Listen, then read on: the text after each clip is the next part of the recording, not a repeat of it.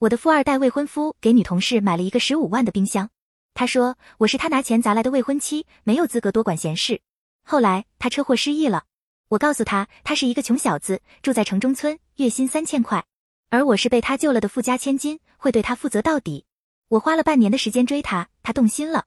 在他向我告白的那一天，我将一份对赌协议扔在他身上。你动心了，你输了，十亿归我，你走人。一和赵家树签下对赌协议的当天，他出车祸失忆了，他不记得我，也不记得任何人。我耐心的将他的身世告诉他：你父母双亡，没车没房没女朋友，你是为了救我才被车撞了。我会一直照顾你，直到你病好，我也会给你一笔赔偿，你放心。他原本深思的眼，在听到我说钱的时候，涌起了浓浓的厌恶。你们有钱人都是拿钱说话吗？我一时无言。以前的赵家树最引以为傲的便是自己的身家，在他眼里没有钱办不成的事情，如果有，那一定是钱给的不够。我跟了他六年，也学会了他拿钱说话的坏习性，没想到他反而嫌弃了我。带他做了各种检查，确认暂时拿失忆没办法，便带他回了出租屋。那是一处城中村的小屋子，很小的一间，但五脏俱全。有厨房、卫生间、小饭桌、简易衣柜以及一米五的床，衣柜里摆着几件简单的换洗衣服。赵家树眼睛里透着陌生，但说出的话却是：“我对这里有点熟悉。”他当然熟悉了。和他好之前，我一直住在这里。他为了追我，竟也不嫌这里又小又挤，硬是死皮赖脸的赖在这里。我看着他一个豪门贵公子屈居于这小小的二十平方米房间，说不感动是假的。只是后来，这感动因着一次次的摩擦渐渐磨灭了。我想他失忆了，或许是一件好事。他可以很好的体验我经历过的，我们之间就真的公平了。二，赵家树失忆前，我们发生了剧烈的争吵。他说：“顾书意，你是我拿钱砸出来的女朋友，你现在嫌我给别人砸钱，你配吗？”他直呼我的名字，语气带着深深的鄙夷。那一刻，我伤心了，我浑身颤抖，看着他，仿佛一个陌生人。他变了脸色，似乎意识到自己严重了，却倔强的不肯低头。我们之间的前三年，他会和我道歉，但后来道歉的那个人变成了我。他大概不知道，我每道歉一次，心里的失望便深一分。直到这一次，我没有道歉，他重重的摔门离去。我失眠了一夜，回来后，他和我提了分手。那一刻，心里的痛像是无数根刺缓缓扎了进来。在眼泪彻底流下来前，我深吸一口气，摆出了谈判的姿态。分手可以，不过先签了这份协议。他面露嘲讽，大概以为是资产转让或赠与一类的协议。等看清楚协议内容，却又沉了脸。你要和我对赌？是，你说我为了钱和你在一起。如果你处在和我同样的位置，依旧能做到你理想中的样子，你再来和我说同样的话。不然，你没有资格。我建议你还是谈钱。你知道我不会亏待你。我知道的，在给女人花钱这方面，他从来都不含糊。他对人好的时候，真的可以将人捧上天堂。我和他在一起六年。不管是出于补偿心理，还是拿钱砸人的心态，他给我的只会比我预想的多，绝不会少。可和他本身拥有的资产来说，这些不过九牛一毛。接受了他的钱，反而印证了他对我拜金女的看法。可凭什么？凭什么他只需要花点钱就能潇洒离去，我却要用六年的感情换来一句拜金女？就算是死，我也死不瞑目。如果我疼，我希望他能感同身受。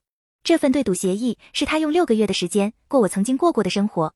而我用六个月的时间来追求他，如果他动心了，给我十个亿；如果他没有动心，我们和平分手，他不用给我一分钱。他面露讥讽。现在分手，我可以给你一个亿。等到六个月后，你什么都得不到，到时候你别后悔。我一言不发，将笔递给他。他迟疑片刻，终究还是签了字。第二天，我和他一起公证了协议。从公证处出来后，我收缴了他的手机、银行卡、手表等一堆东西。只扔给他一部一千多块的手机和一把城中村房子的钥匙，然后通知他去我新收购的一家公司上班，职务是销售，工资三千块。六个月内他不可以向任何人求助和吐露实情，不然我就直接赢了。他挑了挑眉，眸中带着新奇。很显然，他以为自己是去体验生活，根本就不以为然。我并没有过多解释，生活如人饮水，冷暖自知。没有切身的感受过，是根本不知道三千块的工资在这个城市活得会有多艰难。我直接上了车，路上他的手机响了，一条微信突兀的弹了出来。季泱泱，赵木头，昨天你请我吃日料，今天我请你搓火锅，你有没有空啊？我愣住了。赵木头，这个昵称无比的熟稔和亲密。最初和他在一起，我也叫过他木头。后来他带我见了家长，在一次习惯性的叫他木头后，他妈妈沉了脸。在无人处，他妈妈面无表情的告诉我，赵家树这个名字是他外公起的，随便改别人名字挺没礼貌的。我自知失言，也因为爱他忍了气。我学着收起自己的任性和那些隐秘的小情调，再没叫过他木头，反而规规矩矩的叫他家树阿树。没想到现在有另一个女人叫他木头，而昨天夜里我辗转难眠，默默垂泪，将我们的过往一一想了个遍，努力想要搞清楚我们为什么会走到这一步。他却和女同事一起喝清酒，吃日料。赵家树表情几分慌乱，干巴巴的解释了一下，只是普通朋友一起随便吃个饭。开车吧。我闭上眼睛，心里似乎有长风吹过，凉飕飕的。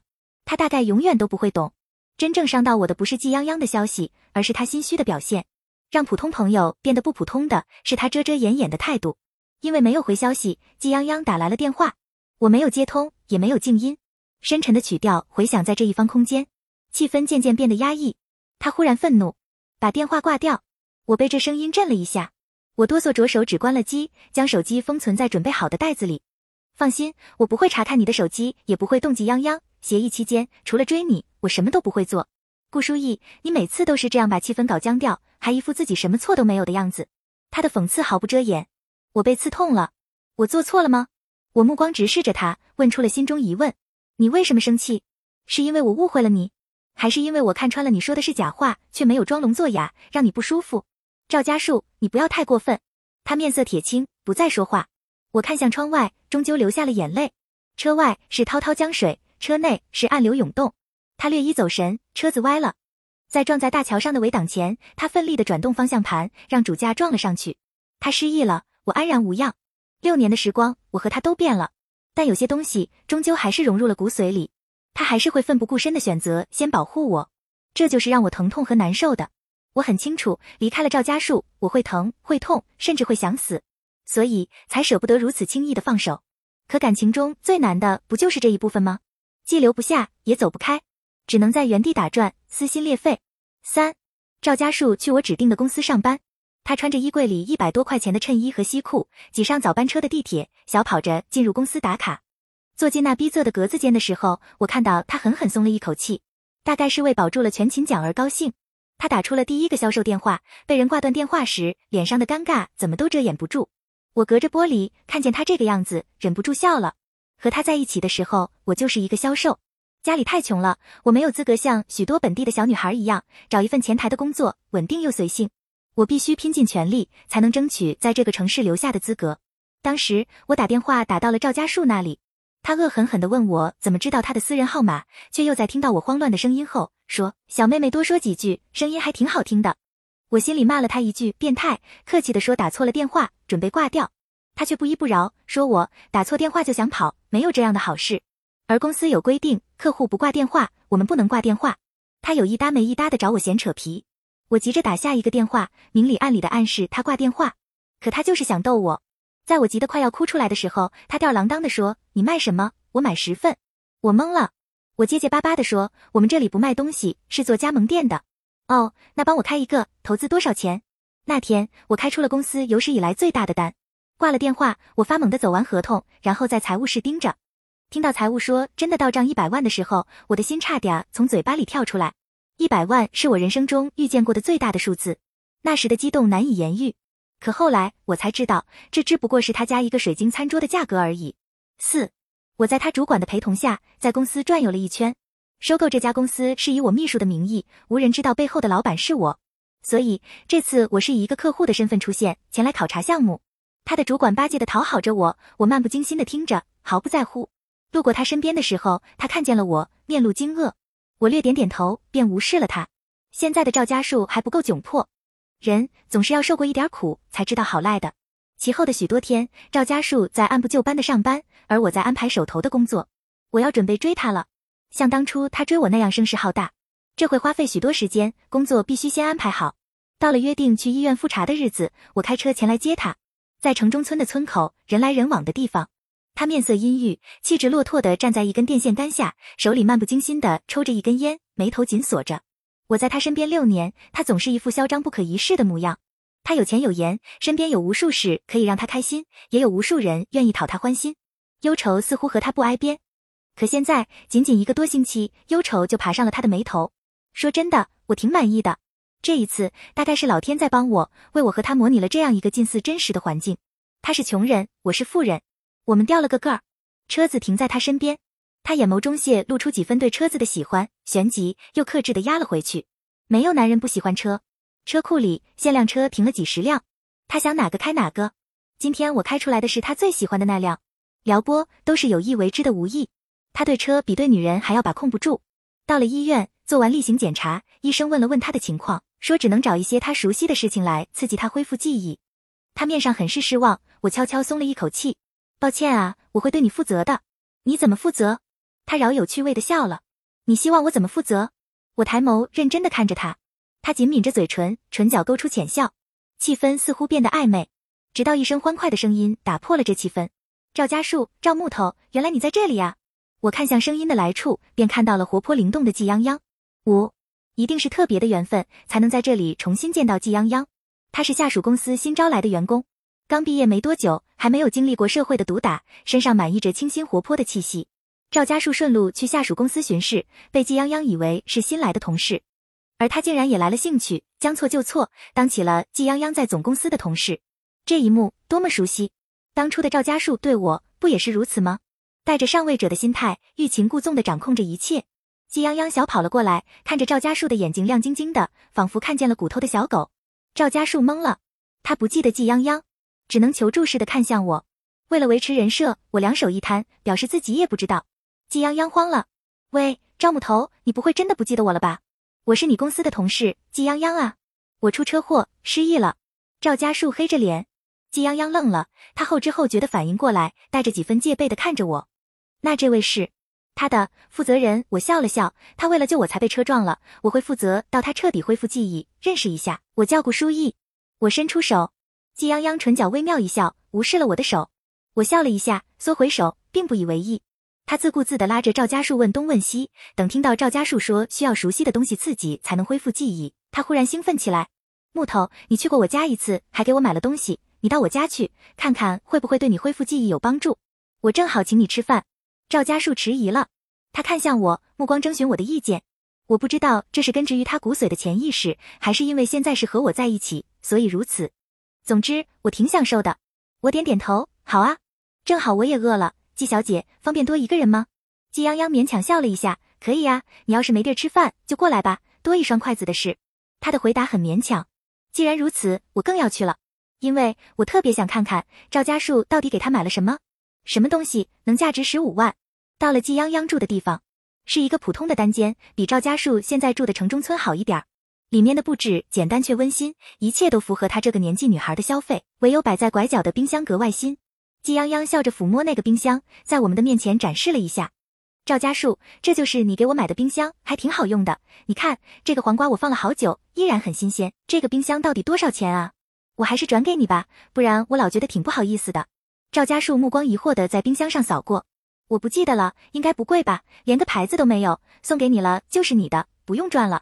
季泱泱笑的眼睛都弯了，他目光若有若无的在我身上扫过，带着一种孩子气的喜悦和隐秘的炫耀，我却笑不起来，甚至还有点想哭。这个没有牌子的冰箱是国外一个小众定制品牌，的确不打 logo，但需要从国外海运过来。我和赵家树的家里有一个大的，八十万，里面的黄瓜的确放一个月也保持着新鲜脆嫩。没想到赵家树舍得给季泱泱花十五万，在这出租屋里订一个冰箱，而这一切和我曾经的遭遇又是多么相似。六，当初在我的出租屋里，赵家树不顾我的意愿，豪气的换了我家里所有的家具。短短一个星期，我的出租屋已经豪华到我无法立足，他反而安闲舒适。我一直以为这是他对我独有的用心，没想到这用心是可以复制的呀。而前几天，我和他因为这十五万的花费争吵。直觉告诉我，这笔钱他花在了别的女人身上，而赵家树则指着我的鼻子说：“顾书意，你是我拿钱砸出来的女朋友，你现在嫌我给别人砸钱，你配吗？”一句话让我凉了心，原来罪魁祸首在这里。我唇角微勾，真诚的赞美了一下这冰箱，毕竟这冰箱是真的好用。季泱泱高高兴兴的在厨房做饭，赵家树去帮忙，我闲坐着无聊地刷手机。现在的我是身娇肉贵的白富美，自然不能崩人设。不过最重要的是，我不愿意做这些了。年龄越大，越明白，贤惠是套在自己身上的枷锁。当我决定不贤惠的时候，就没有任何人绑架得了我。两人在厨房里说笑，季泱泱嘲笑赵家树什么都不会干，赵家树自嘲一笑，眼神中却是迷茫。我想他这几天应该挺难过的，曾经都是我照顾他的胃。没了我也没了钱，他恐怕只能点外卖和工作餐。外卖那么贵，他的工资撑不了多久。而他以前总有怜悯的目光看我吃工作餐，没想到现在靠工作餐果腹的人变成了他。可生活的艰辛还在后面呢。没多久，季泱泱做好了火锅，他眸中透着得意和抱怨，大概是得意自己在赵家树跟前炫耀了一下厨艺，抱怨恐怕是觉得我是吃白食的。既然如此，那我更要吃爽了。一顿火锅的确让我吃得舒坦。我们每星期去一次他父母家。赵家规矩大，他父母并不喜欢我吃火锅这种其乐融融的事情，更是想都不要想。而后来，赵家树更愿意和自己的朋友出去玩乐。我把心思全部用在了管理公司和学习各种课程，提升自己。最后一次吃火锅，竟然已经是半年前。原来和赵家树在一起的时候，我挺亏待自己的。酒足饭饱，我感谢了季泱泱，准备离开。季泱泱用期盼的眼神看着赵家树，那模样欲言又止，分明希望赵家树留下来。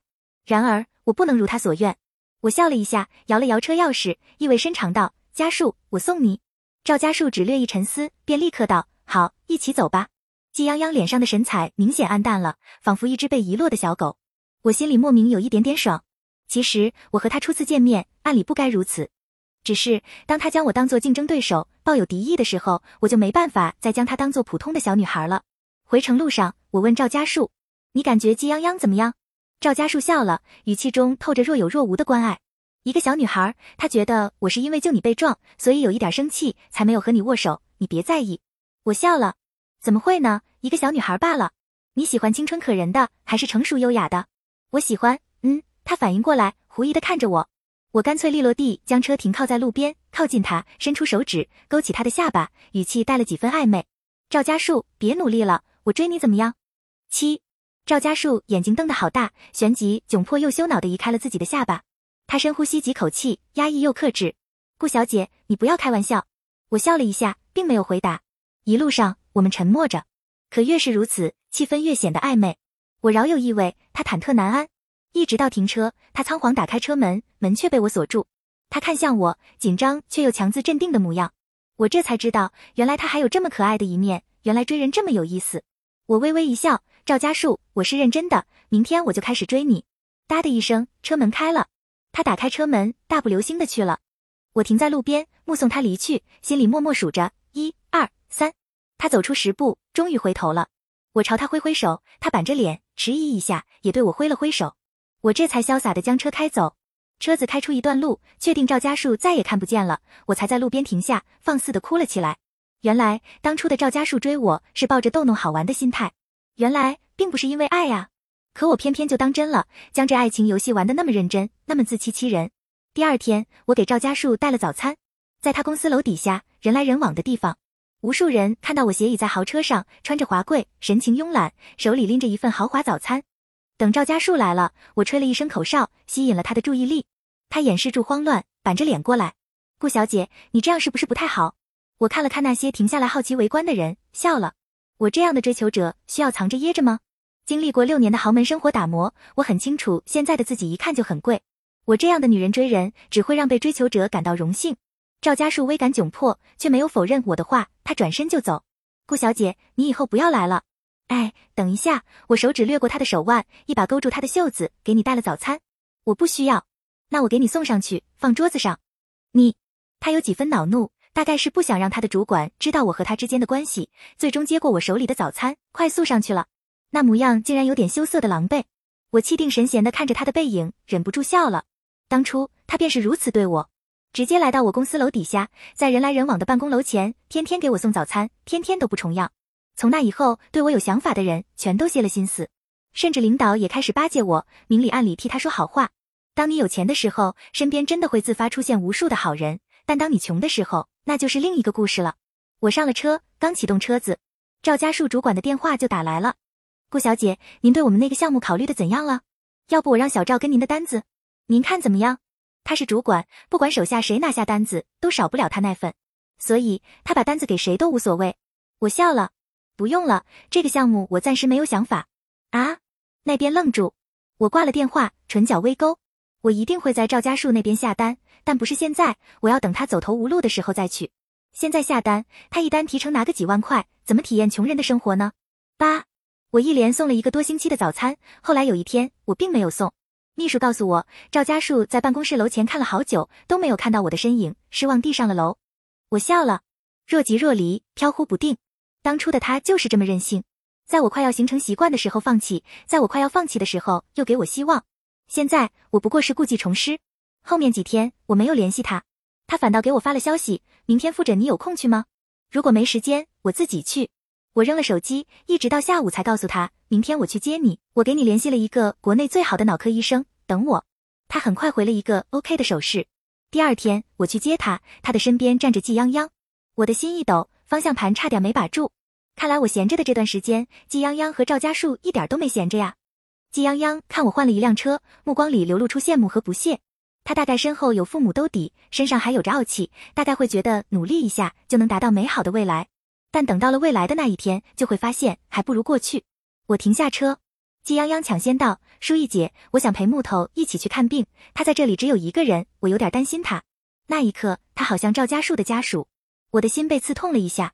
我意味深长的看一眼赵家树，笑道：“没问题，上来吧。”季泱泱欢呼：“看吧，我就说舒逸姐不会介意的，就你担心这，担心那。”他拉着赵家树上了车，两个人一起坐在后座。季泱泱在说笑，赵家树附和着，而我心痛着。我发现，即便失忆了，赵家树还是会被季泱泱吸引，我还是会被他拿来和季泱泱比较，真的挺伤人的。到了私人医院，找到主治医生李克。他笑盈盈地看着我，对我身后的赵家树点了点头，便转过身来和我说话。我们有一搭没一搭的闲聊着。李克还是赵家树介绍给我认识的。赵家树的妈妈为了考验我，给了我很多压力，还扔了一家濒临破产的公司给我。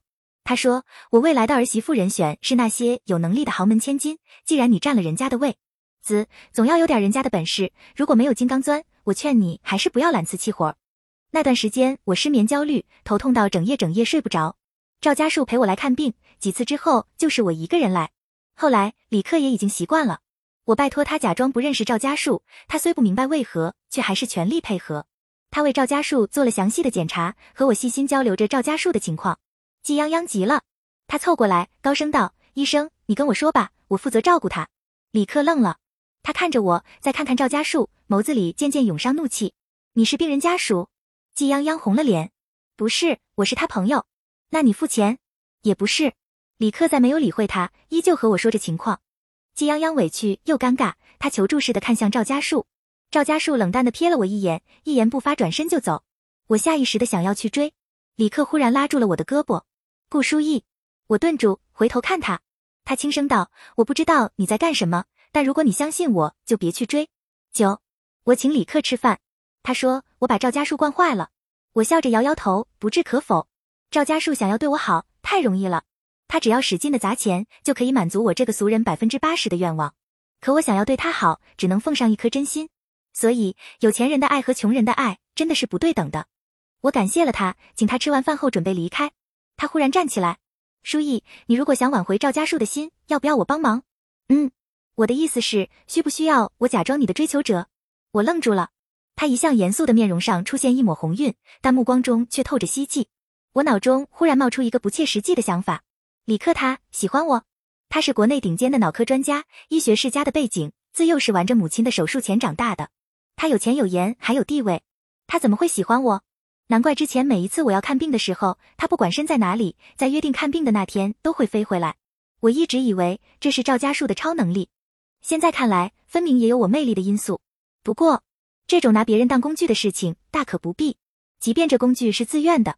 我重新坐了回来，我认真坦诚地看向他，轻声道：“李克，谢谢你的好意，但不用了。感情这种事不可以强求。如果我和他的缘分真的到头了，也一定是因为我和他的感情出了问题，不是因为别人。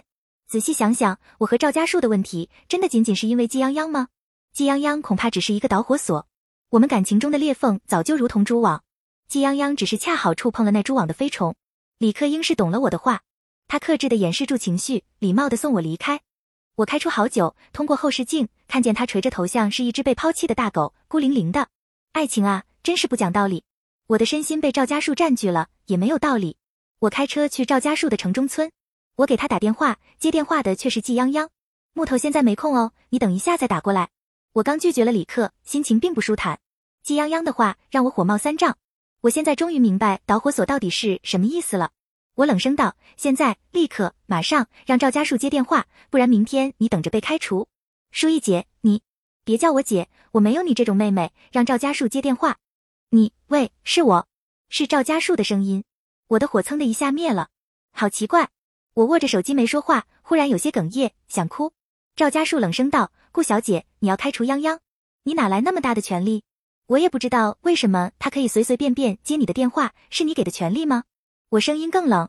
我们终于还是为季泱泱吵架了，真如他所愿，格外的憋屈。赵家树一直没说话，我冷声道：“如果你和他在一起，大可以告诉我，我还不屑于去追别人的男朋友。如果你没有和他在一起，就别搞得这么暧昧，这种行为很渣。那你呢？那个李医生算是怎么回事？”赵家树的声音更冷。十，我沉默良久，试探着问：“你吃醋了？”电话那边呼吸渐渐变得凝重，我笑了：“出来聊聊。”赵家树迟疑片刻，才说好。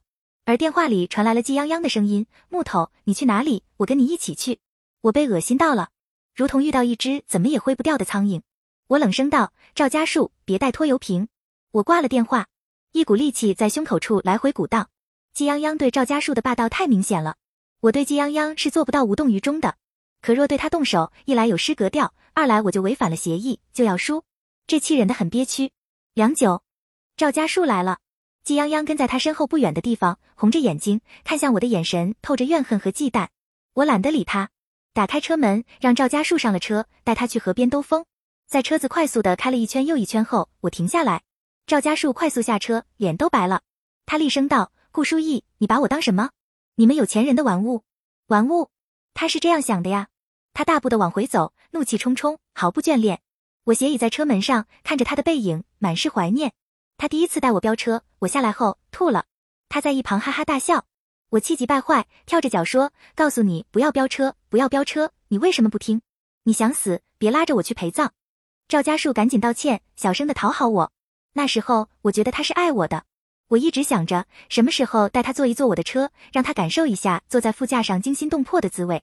可后来我忙，他也忙，我们竟然再没了热恋时那种激情。时光真的会改变一切。人啊，只有处在别人位置上，才能做到感同身受。我喊道：“走回去要两个小时。”赵家树，我请你看电影吧。他不听，自顾自的走着，我就开着车在一旁跟着。一个小时后，他上了我的车，冷着脸，一言不发。我将车子停下来，扭过他的脸，认真的问：“季泱泱担心你是担心我吃了你吗？”他微微红了脸，面色明显缓和下来。你不喜欢我，以后不让他跟着就是了。哦，我的确不喜欢，让他不要跟着了，最好能走远点。你，我怎么了？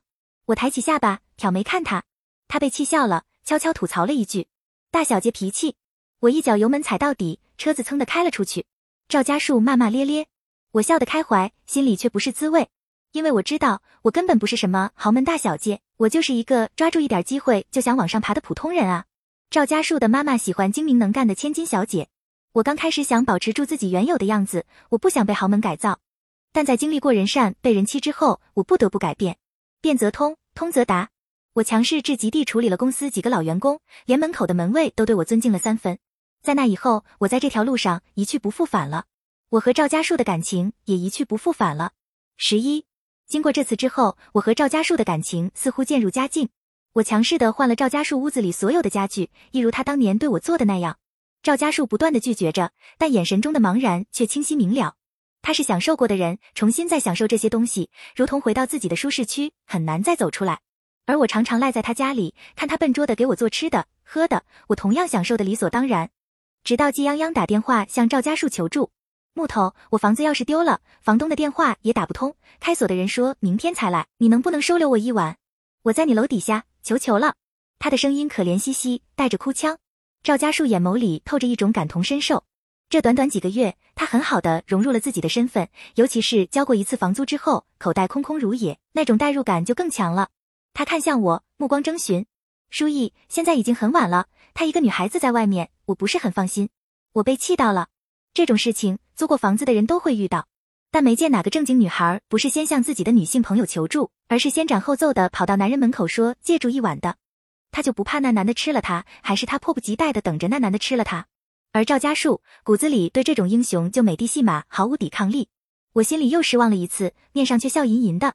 两个方案，一个是我出钱，他去住酒店；另一个是他住这里，你和我去酒店，你选哪个？赵家树面色一本正经，可绯红的耳朵间还是出卖了他。先让他上来再说吧。他打通电话，几乎挂了电话的瞬间，敲门声就响起了。季泱泱高兴地喊：“赵木头！”等看清我在沙发上似笑非笑地瞧着他时，那欢快的声音又哑了下去。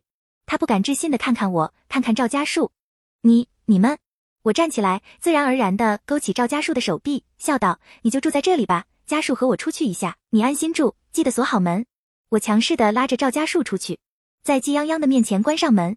我看清了他眼里的不甘和受伤，我有点爽到了，又有点失望。若赵家树真的不在乎他，就会干脆利索的拒绝给他订个酒店，便很有人情味了。可他偏偏让他睡进了他的被窝，呵，那床我想砸了。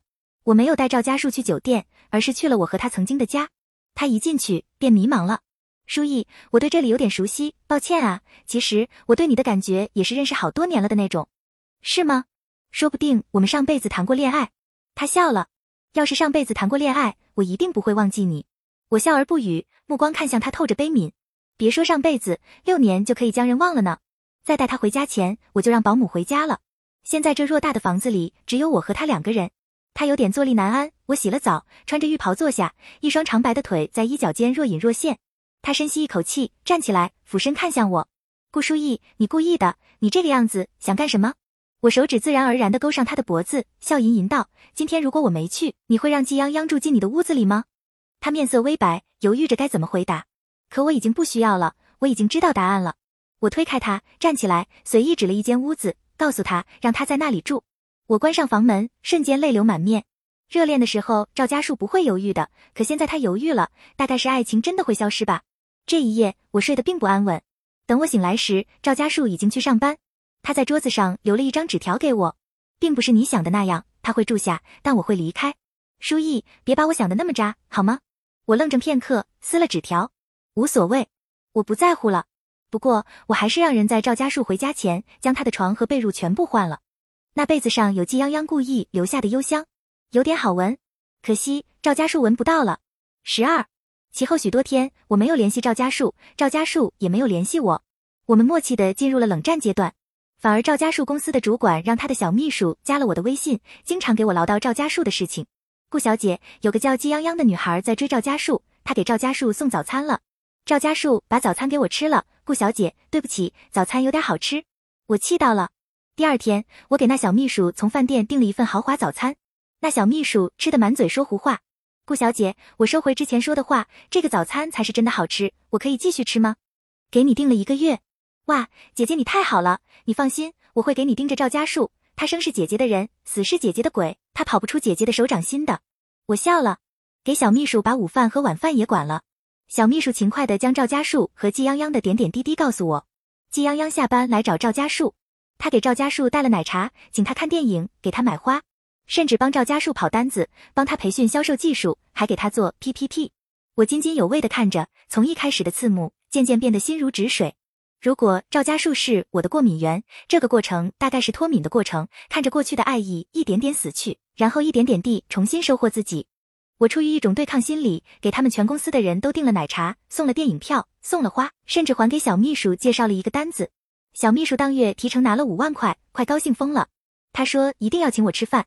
我想了想，答应了。请吃饭的那天，赵家树也在。他瘦了，变潦草了，眉宇间少了快乐和肆意，多了忧伤和愁绪。大概是品尝到了贫穷的滋味吧，我挺满意的。小秘书冲我挤眉弄眼，发消息说：“姐姐，你们有误会就解释清楚。我看他对季泱泱挺一般的，姐姐听听看他怎么说。不管姐姐怎么选，我永远都支持姐姐。”赵家树目光灼灼，眼神陡然间变得明亮，下意识的想点烟，可我不想吸二手烟了。我将他唇边的烟拿掉，他笑了一下，神情落寞。我以为你再也不理我了呢。新被子挺暖和的，谢谢。我和季泱泱不是你想象的那样。这段时间我遇到了很多困难，只能向他请教。他对我有好感，我知道，不过我已经明确拒绝过他了。书意，我不是渣男，别把我想的那么坏。我面无表情的看着他，你今天跟我说这些是想做什么呢？没什么，就是看你不太开心。他神情有一点别扭，明明想说的不是这话。我有一种预感，他刚刚是想向我表白的，但不知道为什么停下来了。如果他表白了，该多好。我就可以停止这一场已经渐渐令人面目可憎的游戏。这一顿他坚持要付钱。我听说他拿下了一个单子，提成赚了一万块，手头宽裕了一些。其后的许多天，我照常给赵家树送早餐。有一次遇见了季泱泱，我笑着向他示意了一下手中的早餐。他略感羞惭地将自己的早餐缩在了背后，但后来又似乎感到不服气，走上前，气势汹汹地质问我：“顾小姐，你和木头根本不是一个世界的人，你干嘛戏弄他呢？”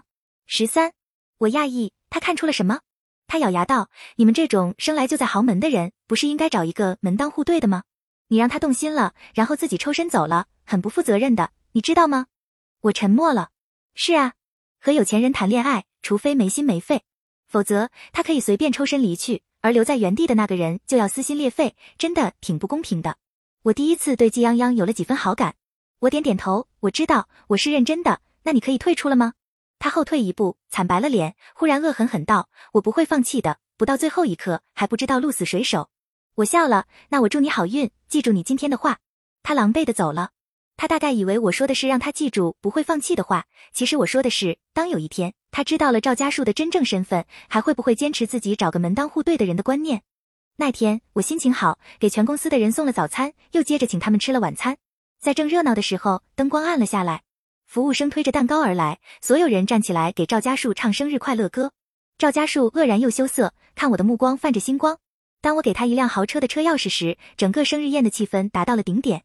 所有人都羡慕的看着赵家树，他推拒着礼物，我却洒脱又坚定的说：“你不喜欢的话，那我那辆三百万的车也一起送给你。”赵家树惊呆了，终于收下了那辆二百多万的车。众人祝福着他，也巴结着他，我心里却在默默计算着这辆豪车的油耗量。算下来，他如果用车的话，工资的一半都要用来养车，他又会变成一个花钱紧巴巴的穷小子。我满意的笑了。宴会散了，众人自觉离场，给我和赵家树留下了独处空间。他将我按在墙上，气息呼在我耳侧，努力的克制住欲望。舒逸，你等我，我一定会努力的。我总觉得我现在配不上你，我的压力很大，但我不会放弃的。请你一定再等等我，我不会让你等太久的。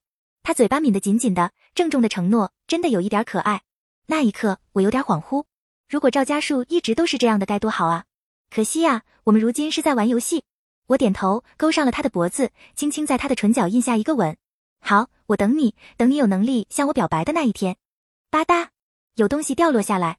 我抬眸看到了慌乱的季泱泱和他脚下的礼物盒，他眸子含泪，满面悲伤，好像被狠狠伤到了。赵家树只慌乱了一瞬，就镇定下来。泱泱，你怎么来了？季泱泱紧咬着唇，恨声道：“赵家树，我恨你！”他转身飞快的跑了。他跑得太快，撞到了人也不管不顾。赵家树往前追了一步，又停下来。我看着这一幕，心中的欢喜悄然淡了。我先走了，你想追就去追吧。舒逸，你说什么呢？赵家树，我希望你诚实一点。如果你真的做到决绝，我想不会出现今天这种情况。没有谁脚踩两只船还可以不翻船的，你也不例外。我甩开他的手，决然离去。怕情绪激动容易出意外，我在车里等了一会儿，就看到季泱泱和赵家树拉拉扯扯。季泱泱猛地扑进了赵家树的怀里，撕心裂肺的喊。你不是那种爱慕虚荣的人，你最先喜欢的人是我呀，你怎么可以变心？我心中一阵刺痛，那个最先到达的人明明是我呀，该质问的人也该是我呀。我启动车子，车灯从两人面前绕过，赵家树慌乱地推开季泱泱，快步追来。舒逸，他的声音里透着恐慌，可我真的不在乎了。十四，其后许多天，我按部就班地生活，朋友圈里晒美食、晒风景、晒去过的地方，赵家树每一条都点赞。而季泱泱则晒出自己做的各种便当、看过的各种电影，以及发各种伤怀的文字。我每一条都给他点了赞。终于，他没有沉住气。季泱泱，不是给你看的。我赵家树没给你点赞啊。季泱泱，如果不是你钱多，你以为你会赢？我没有如果，我就是钱多，送给赵家树的豪车二百万呢。后面我打算给他买一套房子，当做他的婚前财产，准备花个七百万。你有吗？季泱泱偃旗息鼓了。在知道他的消息是在公司内部通报批评邮件上，说季泱泱因为个人工作失误，报价的时候少报了一个零，给公司造成了极大的损失。我被气到了，责令分公司领导必须追回那个单子。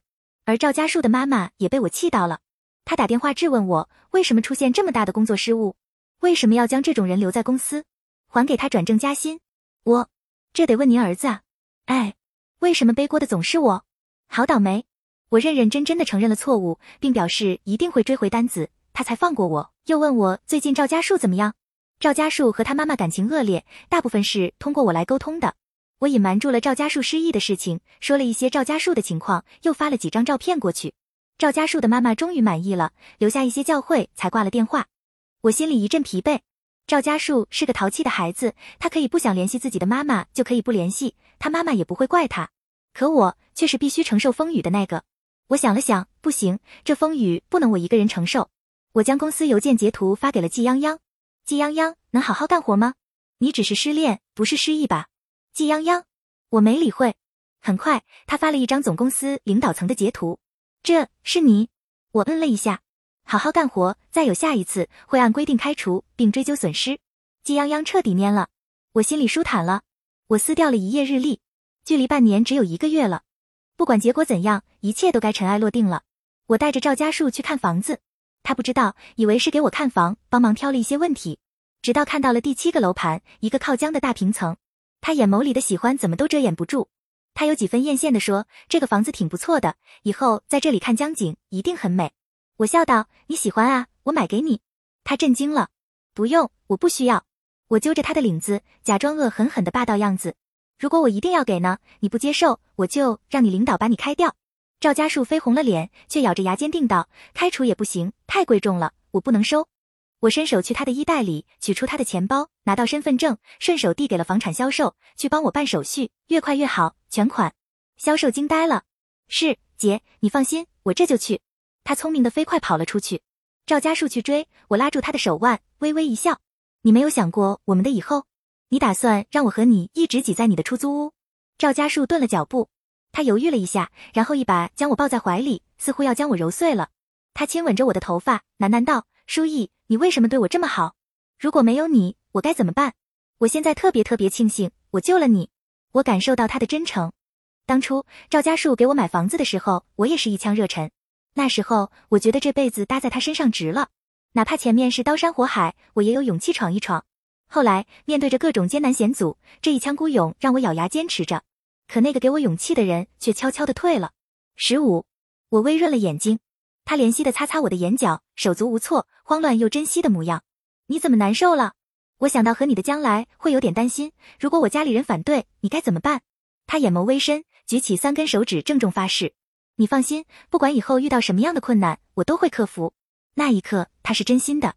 我微微低了头。那我们现在算是什么？我等着他表白。他紧紧握住我的手，眼眸中满满的坚定。舒逸，你再等等，现在太草率了。你再等等我。我满腹心焦。我感觉刚才差一点他就表白了，可现在就只能等着。后来赵家树时常来找我，时常送我各种小礼物。礼物不见贵，但的的确确是用心的，比他当初随手给我买昂贵又花哨的东西有诚意的多。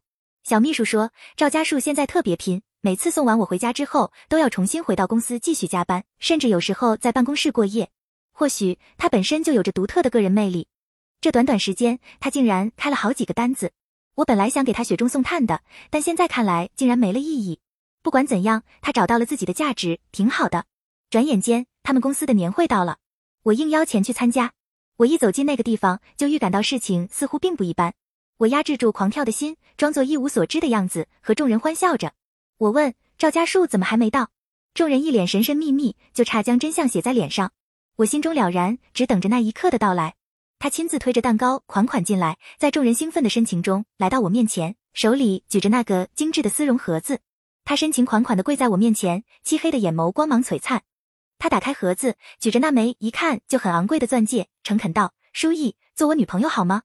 小秘书手掌快要拍断了，周围无数人在喊：“答应他，答应他。”我捂着嘴巴笑着，眼睛里却在冒泪水。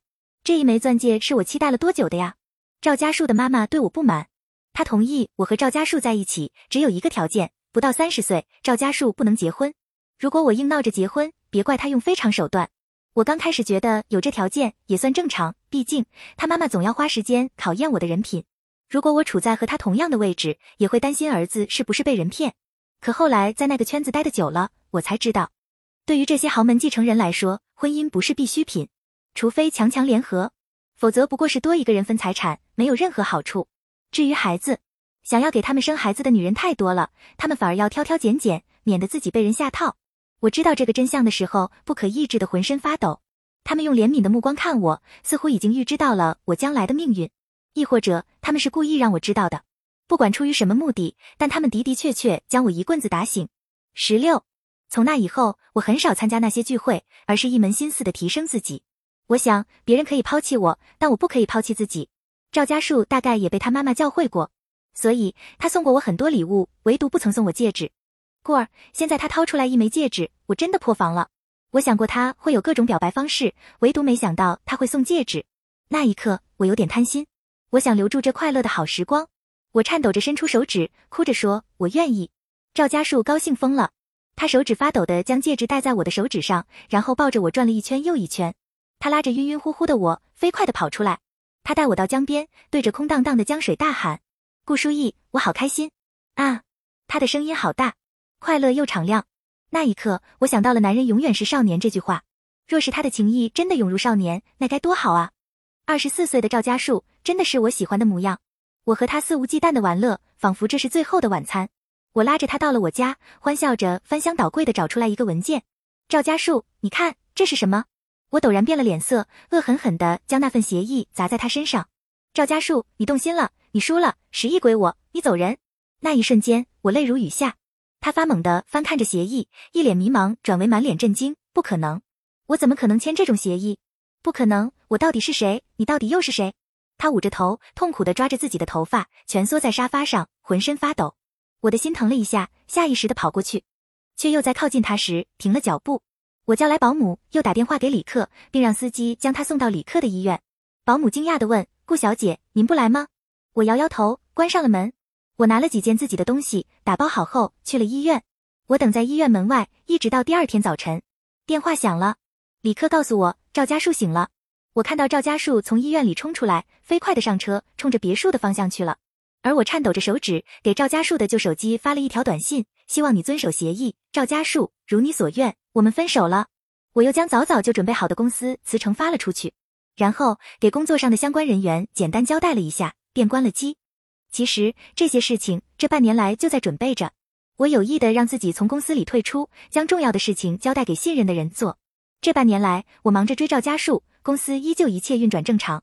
现在我突然离职，并不会给公司带来什么负面影响。有始有终，我觉得对得起给我信任的人了。我抚摸着手指上的那一枚钻戒，将它摘了下来，抬手扔掉，钻戒却撞在了一个人的身上。李克，他俯身捡起戒指，敲敲我的车窗。我帮了你大忙，请我吃饭吧。十七，李克满脸疲惫，他小口喝着汤，却抽空告诉我给赵家树的治疗过程。他能这么快恢复记忆，我挺意外的。你用什么事情刺激他了？我和他分手了。李克愣住，汤洒了，他才惊醒。他慌乱的擦着衣服，却又不小心拉翻了勺子。我长叹一声，将碗挪开了一些。很惊讶吗？他正襟危坐。你们在一起六年了，我以为你们这辈子都会在一起的。我有片刻失神。当初我也是这样以为的。我轻声道：“都过去了，我要走了。”你去哪里？他惊愕万分。我没有告诉他，因为连我自己也不知道我要去哪里。和赵家树的六年，我一直是紧绷的。现在放松下来，自己都不知道该去什么地方，那就随意走走。我打算买票，一开机，手机就有电话进来，是赵家树。我拉黑了他，又看到了他的微信消息。书意，财务已经在处理协议，但我不分手。你在哪里？我来找你，我们好好聊聊。那十亿资产，包括房子、车子、珠宝、股份和现金，不是一时半会儿可以处理完的。但赵家树说做就一定会做，在这种事情上他从不骗人。我松了一口气，他还有一点人品，总算没有变成我最讨厌的模样，可也仅限于此了。我拉黑了他的微信，开车路过江边，我掏出手机扔了进去。我重新办了卡，换了手机，换了房车，开到哪里算哪里。我不用进入富豪圈子，不用应酬，日子怎么简单怎么来，久违的放松和舒心。除了找不到露营地的时候会有一点害怕，大部分在路上的旅途都挺轻松愉悦的。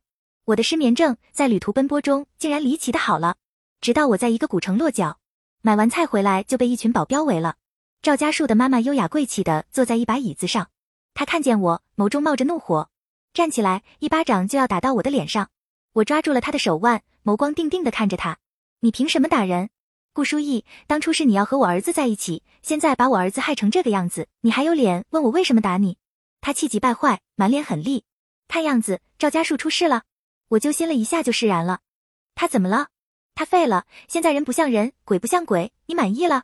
哦，关我什么事？我掀开他的手，扔了他的椅子，将车门打开，自顾自地搬出来炉灶，开始洗菜、生火、做饭。你什么态度？赵母满面惊愕，气得浑身发抖。我发现，当我不在乎赵家树的时候，他什么嘴脸我都可以接受。我和他分手了，您该知道的。我不同意。我笑了。当初您可瞧不上我，分手了，不是如您所愿，您该高兴的。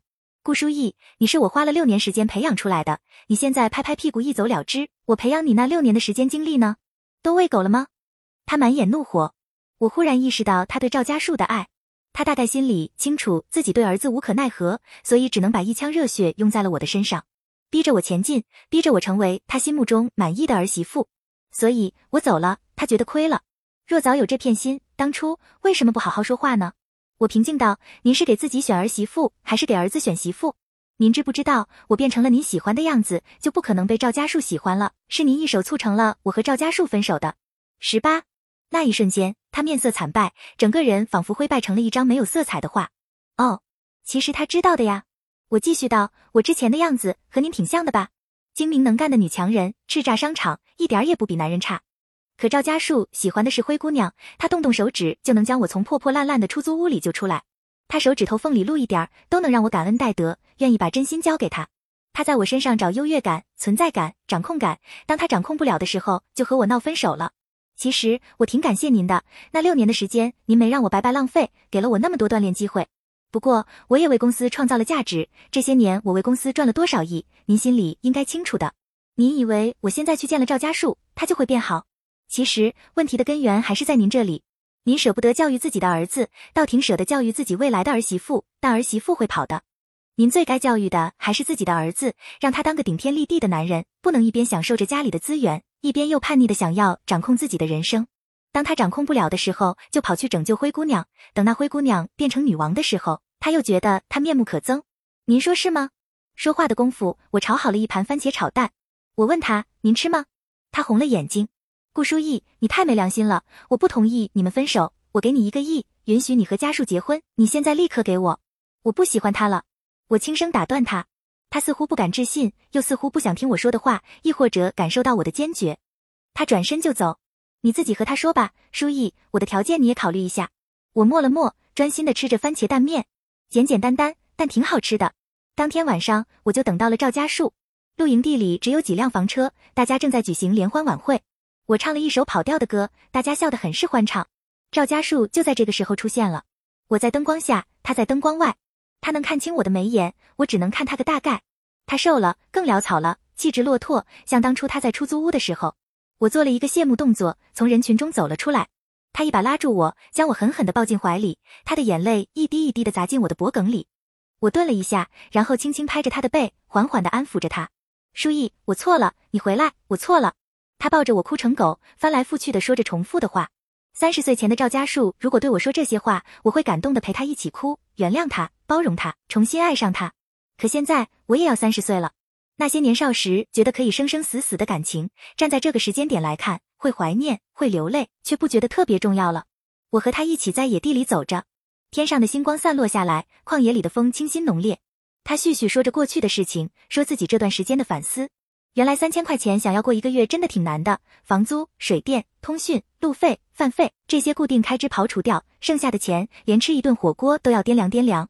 不敢生病，不敢有人情往来。如果不是后面你接济，估计我连烟钱都买不起。以前看你为了省钱苛待自己，我不理解，现在才明白这才是现实。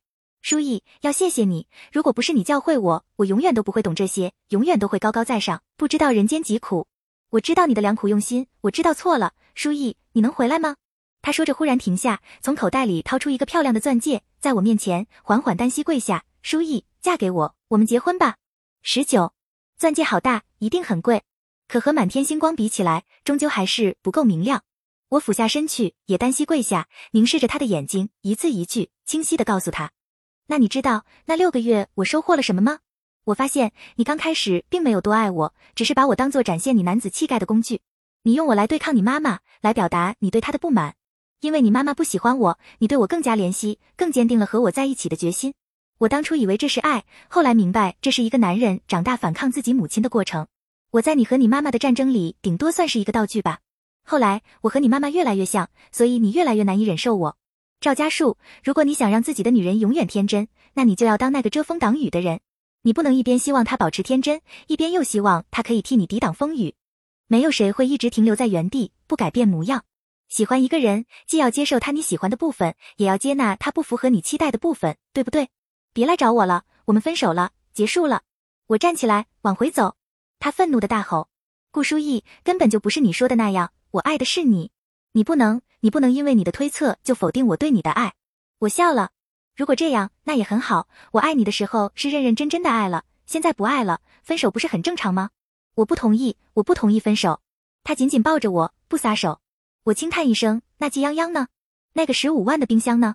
他突然转正和加工资呢？还有你给他父母找医生的事情呢？那时候你觉得他更像你心目中的灰姑娘是吗？你动动手指就能救他于水火，你特别有成就感吧？当初对我是不是也这样呢？”他身体僵住，却一个字也说不出来。我笑了笑：“这些是你失忆前做过的事，我不可以当做没看到的。伤害已经造成了，这里已经被伤了。”当你指着我的鼻子说我是你拿钱砸出来的女朋友的时候，你心里其实从来没有相信过我是真心喜欢你的吧？你把我的穷当做原罪，把你的财富当做拿捏我的资本。我现在如你所愿，只爱钱，不爱你了，你又为什么不愿意放手呢？我掰开他的手指，毫不留恋的朝回走。他停留在原地，呜咽出声。顾书意，我错了，我错了，不行吗？我爱的是你呀！我的却晃了神，就那一次，你原谅我好不好？他的悔恨是真实的。我的眼泪是真实的，可不想回头也是发自内心的。我以前觉得离开赵家树我就会死，可现在我离开他三个月了，并没有觉得特别难受，反而感受到自由。如果一段关系只有一个人单方面付出，那么迟早都会疲倦的。享受的人会恃宠而骄，对唾手可得的感情感到厌倦，而付出的那个人总有一天会从满怀期待变为难以忍受。在双方都变得面目可憎之前离开，算是最好的结局了。他认为我爱钱的时候，我想给他真心；当我爱钱的时候，他想要真心。世上的事怎么可能事事都如他所愿呢？人要成长，总要选择接受挫折，亿万富翁也不能例外。我连夜离开露营地，出发上路了。路过那片荒野，我看到赵家树还停留在原地悲伤。可这一次，我不能陪着他了。二十一年后，我回到了原来的地方。赵母并没有记恨我，反而给了我一些股份。年末的时候，将分红打到了我的卡里。而赵家树似乎为了赎罪，又给我多打了好几个亿。现在我的卡里的钱数目惊人。我回来是处理这些事情。我约了赵母，他让我去老宅找他。他坐在院子里喝茶，看见我，神情很是复杂。我看了你的旅行视频，你做的挺不错的。我现在是一个旅游 UP 主，抽空更新自己的旅途见闻视频，多是一些真实的感受。没想到竟然被人喜欢。一年的时间累积下来，已经有了几十万的粉丝量，这是我万万没有料到的。我以为他会斥责我，没想到这么快就接受。我刚说那些股份，他就打断了我：“给你你就拿着吧，赵家不缺你那点钱。”我，他不再看我，反而平静道：“你说的对，我和家树的确有一些问题。”他爸爸，他忽然有一些哽咽，却又迅速的压制住突然涌来的情绪，恢复了冷静克制。他爸爸其实挺没用的，豪门里被宠坏的公子哥，兄弟姐妹又多，要想从老爷子那里拿到属于自己的那部分，我必须立起来。那时候我分身乏术，管了公司就不可能管儿子。等我稳定下来，想要管家树，他已经大了，不好管了。我用的手段急了一些，导致他挺讨厌我的。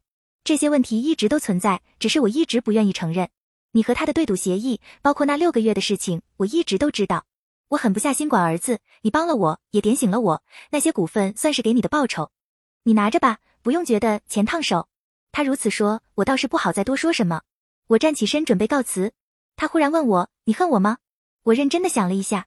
他虽然从一开始就对我不满，但的的确确没有用什么脏手段，都是设置一些障碍，希望我知难而退。可惜我是个不服输的人，一步步闯过了他的关卡，也一步步地让他放下了不情愿。从为人上来讲，他挺大气的，有豪门贵族的风范，而且花了那么多的时间精力培养我，的的确确我很感谢他。我摇摇头，不恨，挺感谢您的。不是您，我这辈子可能都在卖货吧。他点点头，目光希冀。那你和阿树都过去了。他顿住了，长叹一声：“你走吧，你走得慢了，他就来了。”我向他微微行了一礼，转身快步离开。我刚走没多久，便听到了一阵急促的吼声：“他人呢？在哪？赵家树，你自己把儿媳妇弄丢了？你问我，你脸怎么这么大？他人在哪？早走了。你有本事自己去把人追回来。”我快步离去，当做什么都没有听见。后来赵家树加我，我没有通过，他来找我，我也没有见。他时常给我发消息，给我的视频留言，我只是看着，并不回复。我从熟人那里也会听到他的消息。他已经开始学着接手公司，那六个月的经历让他开始学着放下交金，变得平易近人，忍受挫折，体察人心，慢慢的赢得了许多支持。我还听说他去了季泱泱的分公司巡查，在季泱泱的惊愕中蓦然走开。季泱泱追上前问他为什么隐瞒身份，这样把别人骗得团团转很好玩吗？赵家树诚恳地对他说了对不起，然后淡漠地离开。季泱泱却对赵家树开始了穷追猛打，然后因工作失误被开了。我听到的时候，并没有幸灾乐祸，反而觉得人都难逃 flag。他终究还是忘了自己要找一个门当户对的人的想法，还是走上了自己曾经厌恶的路。不过季泱泱或许还是那个灰姑娘，可赵家树已经不是那个需要靠拯救灰姑娘获得成就感的王子了。他开始真正的学着掌控自己的人生，没有一直停留在原地，而我也没有停留在原地。我向下一个城市出发，继续自己崭新的人生。我们或许都会在人生路上迷路，但我们终将会变得更好。共勉，全文完。